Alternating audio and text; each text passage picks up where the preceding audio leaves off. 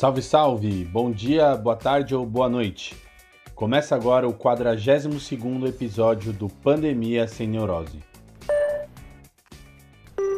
Depois de quatro meses do início da pandemia no Brasil, uma em cada cinco cidades do país ainda registra crescimento acelerado de novos casos da Covid-19.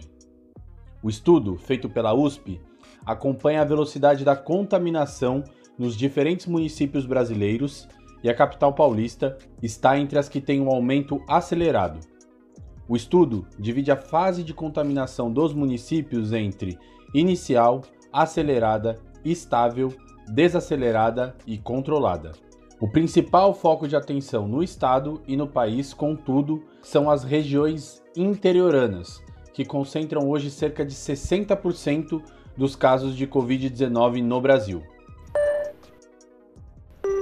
Segundo a pesquisa, o estado de São Paulo tem 139 cidades com crescimento acelerado. Esse número é a prova da chamada interiorização da doença. Atualmente, cerca de 19 dos 27 estados da União têm mais casos registrados no interior do que nas capitais. Apesar do ritmo da contaminação na cidade de São Paulo perder fôlego nas últimas semanas, a reabertura de shoppings e do comércio e mesmo a possibilidade de reabertura de bares e restaurantes colocam em risco essa tendência. A cidade pode ver o ritmo de contaminação, que já é elevado, se intensificar. É o que aponta outro estudo da Imperial College, uma das principais instituições globais de pesquisa de epidemias. O nível de contágio da doença no Brasil, que vinha em queda, voltou a crescer depois de três semanas. Com base no número de mortes no Brasil, que atualmente está na marca de 55 mil vidas ceifadas, a Imperial College projeta a existência de 3,8 milhões de pessoas infectadas no país pelo novo coronavírus. Enquanto isso, o governador de São Paulo, João Dória, planeja a reabertura das escolas no estado. Segundo dados da própria Secretaria Estadual de Saúde, a reabertura geraria um aumento de 32% na circulação de pessoas na região. A Secretaria Estadual de Educação e de Saúde estão em diálogo para planejar a reabertura até o momento marcada para o dia 8 de setembro. A justificativa para isso é de que o estado esteja na fase amarela da pandemia por 28 dias até o início de setembro, ou seja, em um momento de menor contaminação das pessoas. A proposta da Secretaria Estadual de Saúde é de que os alunos voltem para as escolas de modo dosado. Primeiro, haverá a recepção de 35% dos alunos de modo presencial, depois 70% e por último 100%.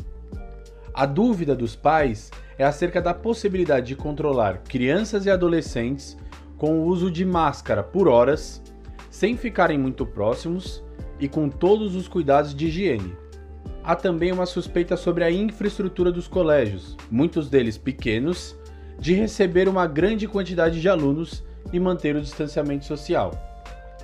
Isso porque a medida poderia colocar em risco as crianças e os adolescentes e os pais.